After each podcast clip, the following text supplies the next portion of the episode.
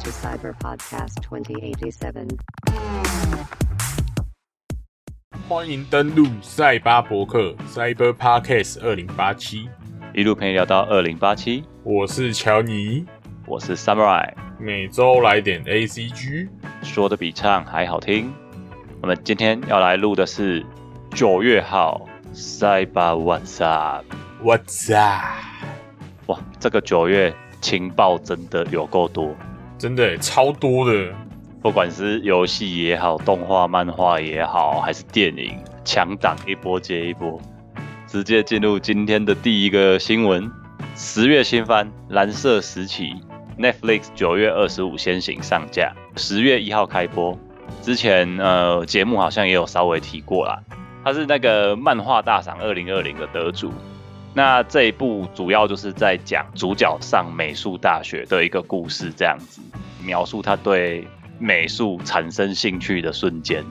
这个也是因为作者山口飞翔本人，他就是美术大学出身，所以他其实在之前得奖的时候也有讲过，这里面有很多片段都是取自他自己生活中的经验。有时候他画到一半也会觉得有点胃痛。那这一个作品，同时也是最近很红的乐团 U R SOBI 的一首歌《群青》的发想来源呢、本身我还蛮推荐他那一首歌的 MV，真的是还蛮值得一看的。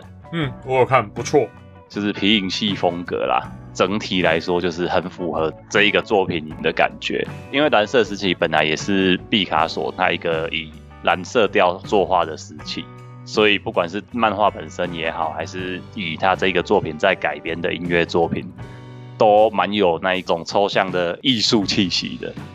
讲到这个作品，其实在看到这个情报的时候，首先会注意到的是，它的制作公司是 Seven Arcs。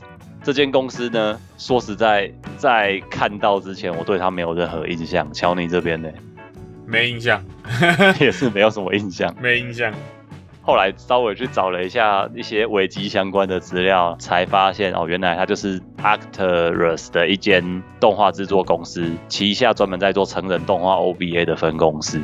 后来呢，他们有聘用新房昭之，然后在二零零四年有做一部那个魔法少女奈叶之后，才跨入了电视动画的制作领域。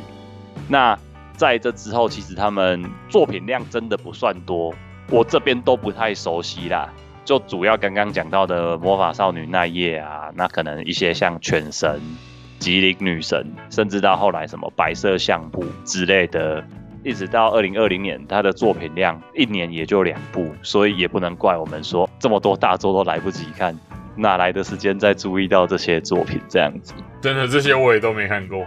就前面魔法少女那一页，你至少还听过，或曾经看过她衍生的一些创作。只是说，首先我们已经对这一个制作公司有一点疑问了，就是他会做出什么样的动画来。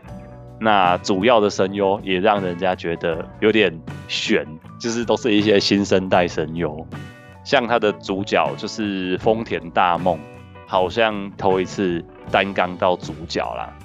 坦白说，他也是二零一四年才出道的新人，这之间他配的一些角色之类的，好像也都是路人角居多。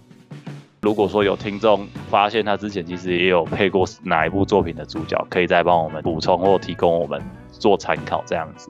其他的一些声优部分，花手由美里啊，然后山下大辉等等，就是都不是一听就会觉得是现在可能一线作品会出现的声优，就相对来说，好像山下大辉至少我们还比较知道说，哦，他是配那个《我的英雄学院》的主角嘛，绿谷，然后或者是他也有配 JoJo 的纳兰家。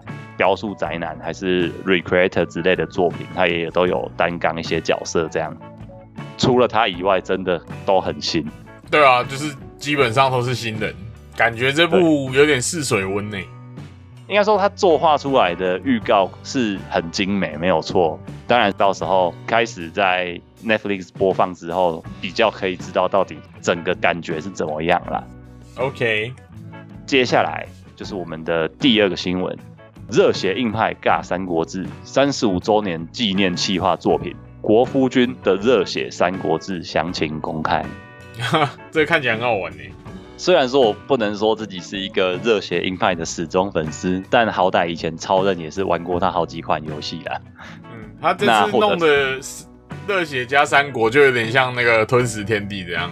对对对，真的有那种吞食天地的感觉。首先，我觉得可以先讲热血硬派，他本家其实是一个，虽然说他主角都是看起来是一些不良少年呐，那其实如果你有曾经玩过他的作品的话，你就知道他是一个很衰小的人，可能常常被人家陷害。但其实他的主角国雄是一个还蛮蛮有领袖气质的一个反长，正义感也很强。基本上都是人家来找他麻烦，他到处去救人之类的这样子。热血硬派除了有横向格斗之外啊，它也有很多是那一种像热血运动会、热血高校之类这一些的比较属于趣味性的运动作品。热热血躲避球啊，还有热血足球，那我都有玩过。热血篮球也很白痴。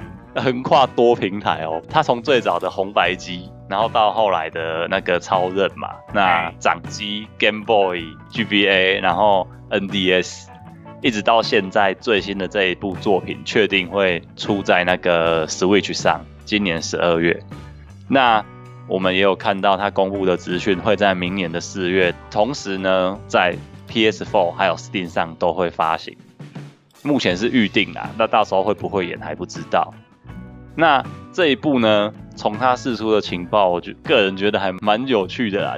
它是你熟悉的那一种横向卷轴动作游戏，画面上看起来呢，也不是像以前，呃，应该说它还是保留以前那一种就是像素风格，可是它的背景变得已经是三 D 贴图了，让你有一种耳目一新的感觉。整体来说呢，好像是延续他之前系列的一个作品，叫《热血时代剧》系列的精神。像国雄啊，或者是他其他的朋友、同学之类的，来分别扮演一些三国的角色，看的还蛮期待这一部作品的、只是因为他公布的情报好像是单机，那所以说如果他支援多人的话，也蛮有可能是单机多人，所以就不晓得说之后出在 Steam 上会不会有可能多远端多人呢？这个还蛮让人期待的。对啊，我猜是单机多人，然后支援远端多人。一个人买，其他人一起同乐这样子。哎呀，好，那接下来第三个新闻，强如战神也沦陷，黑人新角惹意，是负面行销还是公关危机？哦，讲到这个标又来又来了。好，首先呢，相信大家对 Sony 战神这个 IP 一定不陌生啦，就奎爷嘛。然后这是一个爽快的动作冒险游戏。那讲到《战神：诸神黄昏》这一部作品，在九月十号的时候，PlayStation Showcase 二零二一中，Sony SIE 所释出的预告，其实之前他就已经有一些争议，是说他的儿子当初好像有一个同性恋与否的争议，之前好像有讲过。哦，对，这个好像之前有被拿出来讨论一下。对对对，这件事情其实我反而觉得还好。我们讲到那个新闻的时候，也是系列制作人出来是反对说，他才根本没有讲过这件事情，是他可能曾经发过一个推特，然后想说他未来有机会可以加一些 LGBT 角色，然后就被人家直接穿凿附会了。那现在呢？哎，直接就在里面塞了一个黑人新角安格尔伯达 （Anger Borda）。黑人其实不是什么大问题，但他在那个神话里面好像并不是这样子的设定，所以才让人家觉得说，哎，到底为什么要塞一个黑人女生在这一个作品里面出现？啊，因为北欧神话没有黑人啊。对啊，就是这件事情很吊诡啦。你北欧神话到底为什么会 会有需要放一个这样子的角色呢？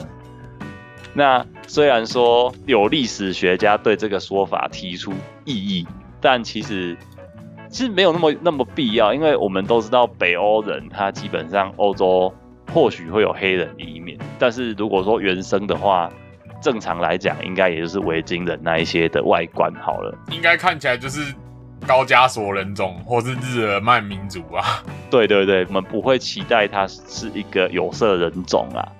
放了这个角色呢，你就不能怪人家玩家对这一个角色有一些联想，或是因为这个现在这个时局，我们已经讲过好几次，对于 Social Justice Warrior 寄生于各大 ACG 作品的这个现象，那现在看起来不好说制作人在想什么啦，或者是他受到什么压力，但是呢，在我们先相信他是善意的前提下呢。结果，这个制作人 Matt Sophus 他就在他的推特上面回呛质疑这件事情的网友说：“北欧神话中有蓝矮人吗？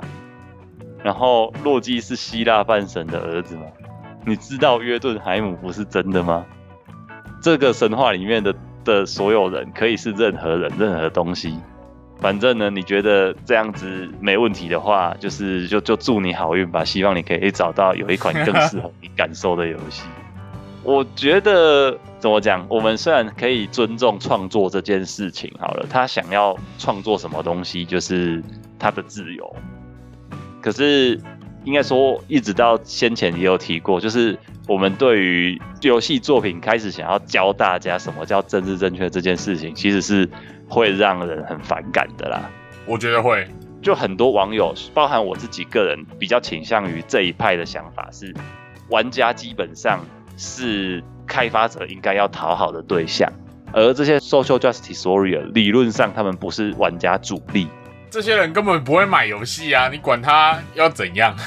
对对对，我们之前看到的，好了，就是不管是日美漫啊，或是甚至是一些其他的戏剧作品，包含先前提过那个《恶灵古堡》真人版电影，也是找了有色人种来演李昂。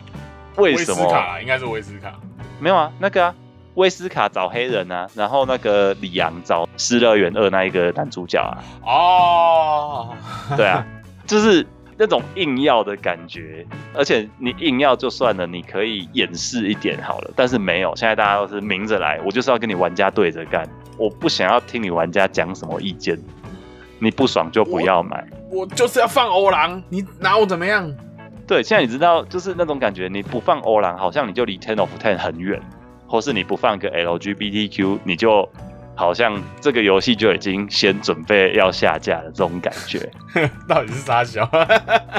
预防性自我审查的感觉啊，有点扯哎，我觉得太太过了。其实，其实战神之前玩都没什么问题啊。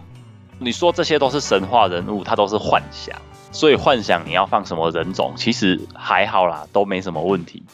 可是你说他如果现在是一个在非洲的神话好了，那你非洲神话塞一个白人，如果我觉得这个就该被喷，因为你你你明知道他是非洲神话，你还没去考究他，那你放一个白人，这个我觉得该喷。对，就是我觉得换位思考嘛，我们不要管有没有颜色，是不是有色人种，就是以人为本的话。我们如果要尊重所有人，那你就是应该要依当地神话，除非你现在就是要翻案好了，你就是故意要做喜剧类的作品，但显然这不是啊。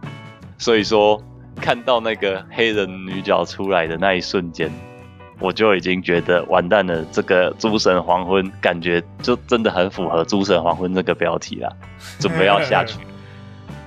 那这一个新闻，我觉得就到这边了啦。接下来第四个新闻，卡斯含金量超高，Netflix 十二月巨作，千万别抬头，前导预告释出，这个真的很夸张啊！哦，我昨天有看到啊，他的阵容超强，阵容有谁呢？迪奥纳多、迪卡皮欧啊，凯特·布兰奇、珍妮佛·劳伦斯，哇，超超大咖！还有梅婶、美丽史翠、美丽史翠普。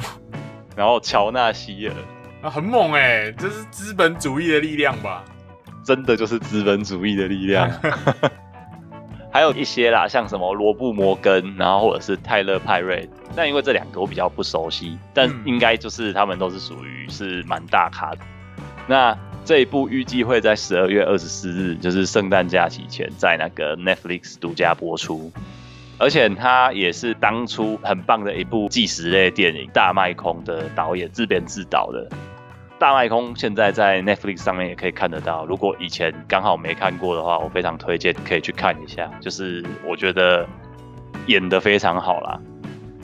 那千万别抬头，他现在预告的剧情呢就很单纯，一句话就可以解决，就是一个彗星撞地球灾难喜剧。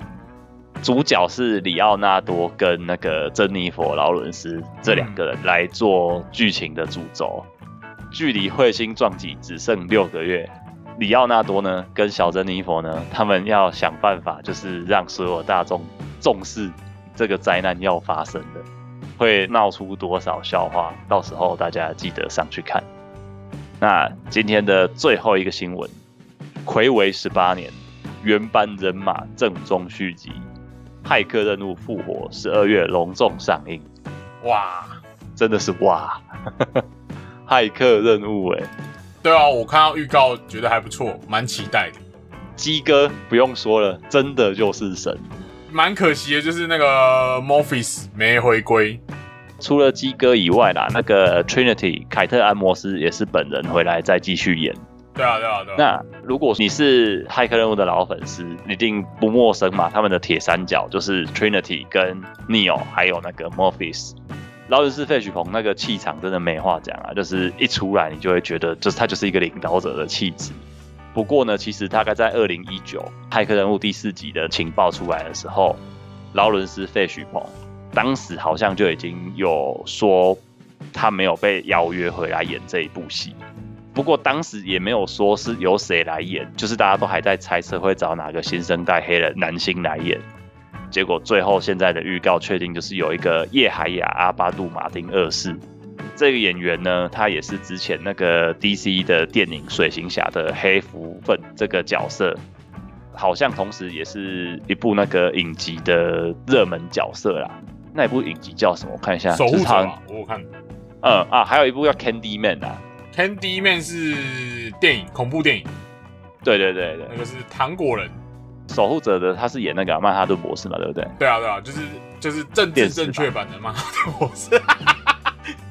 怕，我本来想看，但听到政治正确，我先怕了一下。哎，可是其实他这个影集整部都在政治正确。说真的，原本的电影版，他把那种超级英雄一定是好人这件事情翻案，我觉得那才是他的主要的重点。嗯，影集版应该说，你就把它当另外一个平行世界来看就好了。对，剧情是还可以啦，我是觉得还可以。可是它好像目前听说是没有续集，没有续。对啊，好像那个那个票房太差了。所以就跟你说嘛，政治正确的连他们的族群自己都不想看的，只是要逼你吃屎。OK，那我们回到剧作《骇客任务四：复活》，现在释出的预告呢，其实大概可以推理出它的剧情就是失忆的老年 Neo 再次进入母体，因为什么原因目前还看不出来，但其实他在里面也认不出 Trinity，两个人之间，我觉得应该是换伺服器的概念。换伺服器就是去另外一台新的伺服器嘛？那你你你等于一个新角色啊？也是哦。对啊，如果这样讲的话，这之中我觉得还有一个很有趣的，其实因为如果你对骇客任务有研究或你就是曾经看过的话，其实它的红蓝药丸这件事情，我个人觉得还蛮棒的一个经典画面。我们现在在预告里面就可以看到，其实基哥大量的服用蓝色药丸。那蓝色呢？其实就相对就是逃避现实嘛，避免你发现真相的一种，就是抑制剂。可是后段呢，我们看到刚刚讲的那个新版疑似新版的 Morpheus 再次出现在那个失忆的 Neo 面前，拿出这两个药丸来让他选。果不其然，Neo 也再次拿起了红色药丸吞下去，然后就跟新的队友再次的要准备出任务了，就大概是一个这样子的开局啦。那我们好像也在后段，就是预告快结束之后，有看到一个看起来像是 CEO 的角色。